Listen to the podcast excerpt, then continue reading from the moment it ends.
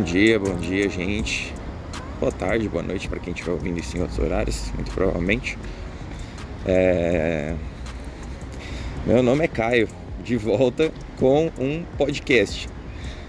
Eu não, não, não pensei numa abertura exatamente, mas alguma coisa na linha do é... Fala galera, bem-vindos ao podcast da seleção onde falamos sobre a pentacampeã e sabemos que a Argentina vai tomar no cu, alguma coisa assim. é... Então, é isso. Eu perguntei ali no, no perfil do Ar Sem Foco se o pessoal pilhava que eu falasse algumas palavras sobre o jogo da seleção. Eu estou gravando hoje na sexta de manhã, o jogo foi na quinta, à tarde. E eu só teria tempo de gravar agora para conseguir ser relevante, pessoal ouvir, ser interessante. Eu só conseguiria gravar agora sexta de manhã, caminhando para o transporte público. Então é o que eu estou fazendo. Então vai ter som de, de rua, é, um foco na rua. E vamos lá, né? Falar sobre esse jogo de abertura da seleção na Copa Brasil e Sérvia. vitória do Brasil por 2 a 0. Ótima vitória do Brasil. Eu pessoalmente tinha apostado 3 a 0 nos bolões da vida. E não é como se eu tivesse faltado, faltado chances para o Brasil é, marcar mais gols. Então é aquela coisa. Quero começar por deixar alguns pensamentos meus sobre a seleção brasileira mesmo. É, Para os amigos que tiverem curiosidade, eu gravei na live do, da Gunners Brasil com o Tomás na segunda-feira. E, e, lá na live dele, que tá no Spotify também, se não me engano, eu falei sobre como eu acho que o Brasil é a, a seleção favorita para esse para esse torneio e dei uma explicação, contei, falei um pouco mais sobre o, o, o, todo o trabalho do Tite de forma geral na seleção. É, tá, o barulho tá um pouco alto, mas é porque eu tô passando numa sessão bem movimentada. Já vou entrar nas ruas mais calmas. É...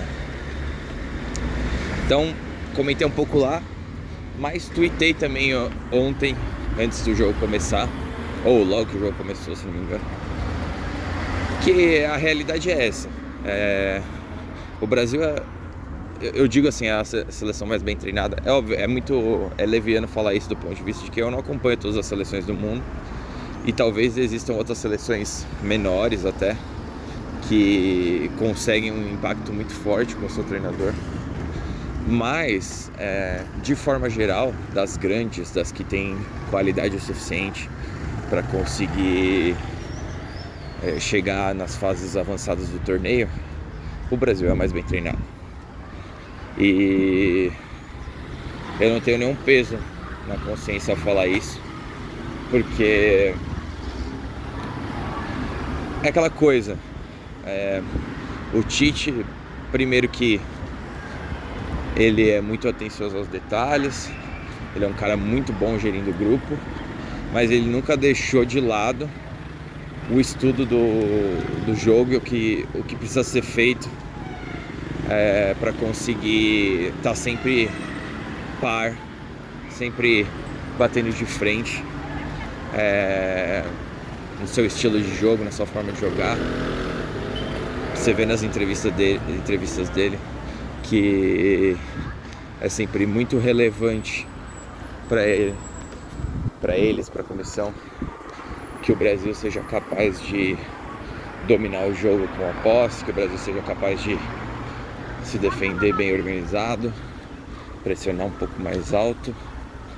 Então, e todas essas, para quem acompanha o podcast, sabe que todas essas são coisas extremamente importantes para um para um time dominar os momentos do jogo.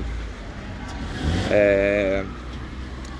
Posto tudo isso, e a gente, eu posso até falar mais sobre o Tite no futuro, principalmente se o Brasil chegar nas fases mais avançadas, o que vai chegar. Eu acho que o jogo de ontem foi uma amostra bem, bem clara do que, que é esse Brasil de competições é, mais recente. Um time que incansável, vamos colocar assim, principalmente com o advento das cinco substituições que dão uma uma um respiro e um, um boost de fiscalidade para o nosso time. Se a gente for parar para prestar atenção, as cinco peças da frente que no primeiro tempo travaram muito do, do jogo da, da Sérvia, no segundo tempo foram substituídas e a, a diminuição em qualidade foi quase que imperceptível. A gente está falando de tirar um Vini Júnior, colocar o Martinelli, que é talvez seja o, o, o like for like, né? O, o igual para igual mais, mais próximo do, no, do nosso time ali no ataque. Porque Gabriel Jesus e Richarlison têm características um pouco diferentes. Anthony e Rafinha também. O Anthony é bem menos vertical do que o Rafinha. O, o Richarlison é bem menos construtor que o Gabriel Jesus. É... Então, Martinelli e Vini Júnior para mim estão em características bem próximas, apesar de o Vini Júnior ainda ter o, o diferencial. É... Pelo contexto mesmo, pela, pelas últimas temporadas, o que ele fez, é... a experiência jogando em grandes palcos, Champions League, é, mesmo com os companheiros de Real Madrid, Vini Júnior é muito decisivo num contra um, mas o Martinelli não fica muito atrás. É, o Rodrigo acaba sendo o nosso grande coringa ali no ataque. E aí eu vou dar o, o braço a torcer pro Tomás da Grandes Brasil. De novo, Tomás. Você vai estar ouvindo provavelmente. É, um abraço para você. Ele, a gente conversou sobre isso há uns três meses atrás, eu acho, dois, três meses atrás, quando numa discussão sobre é, convocação para a Copa, como que se o, se o, Rodrigo seria esse cara é, que já estava garantido.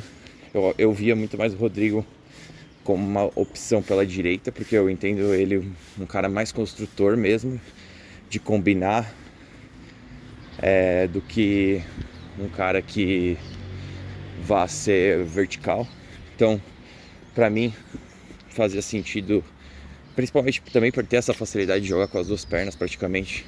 Faria sentido ver ele jogado aberto pela direita, porque na esquerda a gente tem opções é, para é o que eu acabei de falar sobre o Vini e o Martinelli, a gente tem as duas opções muito próximas, então faria sentido isso, mas a realidade é que ele é tão versátil que no fim a, a posição em que ele acabou se encaixando ontem foi como um substituto do Neymar, como um segundo atacante, praticamente, porque apesar do Neymar estar tá armando bastante, jogando pela seleção, vindo bastante na base para tentar atrair essa marcação das.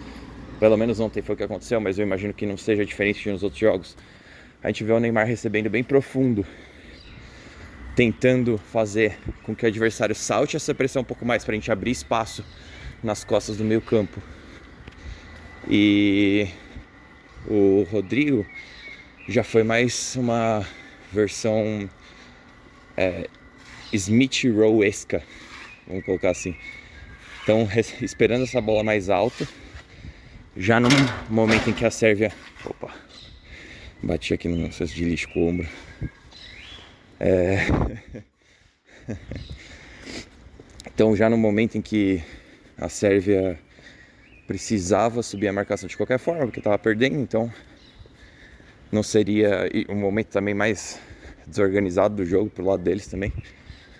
Já o Rodrigo esperando mais é, atrás da linha de meio campistas, esse passe mais vertical e, e a partir dali conduzindo, é, combinando. Então fica aí a, a a referência dele. Eu até acho que Martinelli talvez não tivesse entrado no jogo se o Neymar não tivesse sentido, porque Rodrigo foi jogando mais pela esquerda quando entrou. E depois foi para a direita, depois é, pelo meio. Então, não sei, vamos ver. É, de qualquer forma, não acho que se a gente perdesse o Neymar, o Rodrigo seria o substituto um para um, porque é o que eu falei. No momento que o game state está tá 0 a 0 e que o jogo está mais truncado, não sei, não sei, não tô batendo martelo para nada, mas não sei e possivelmente não vejo o Rodrigo tendo essa mesma capacidade de armar tão mais profundo como o Neymar faria. Aí eu acho que a gente talvez fosse para um 4-3-3 mesmo, com é, Paquetá e Bruno Guimarães, ou Paquetá e Fred, é, esperando essa, essa bola mais altos do campo e tentar é, deslocar a marcação dos caras com, com movimentação e triangulação nos flancos e menos de é, qualidade individual e associação, que foi o que a gente viu muito no primeiro tempo ontem. É, criamos até algumas chances assim é, com o, o, Neymar e o Rafinha e o Paquetá, principalmente, são as, as três principais peças nossas para esse tipo de lance.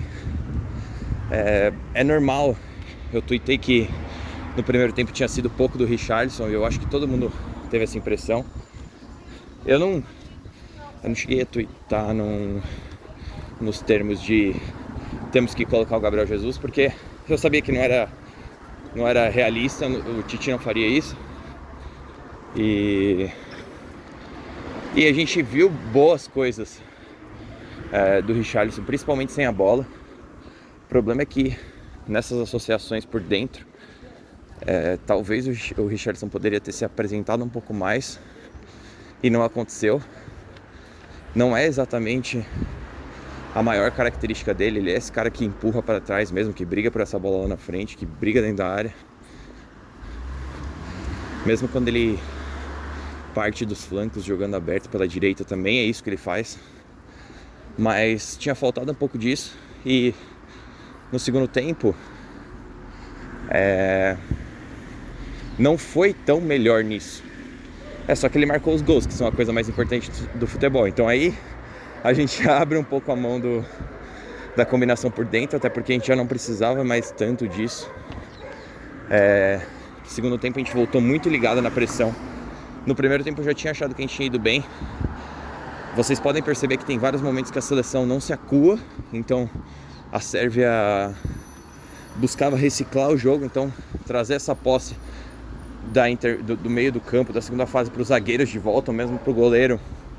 O Brasil usava todas as oportunidades para subir a marcação de novo, às vezes até de uma forma um pouco é,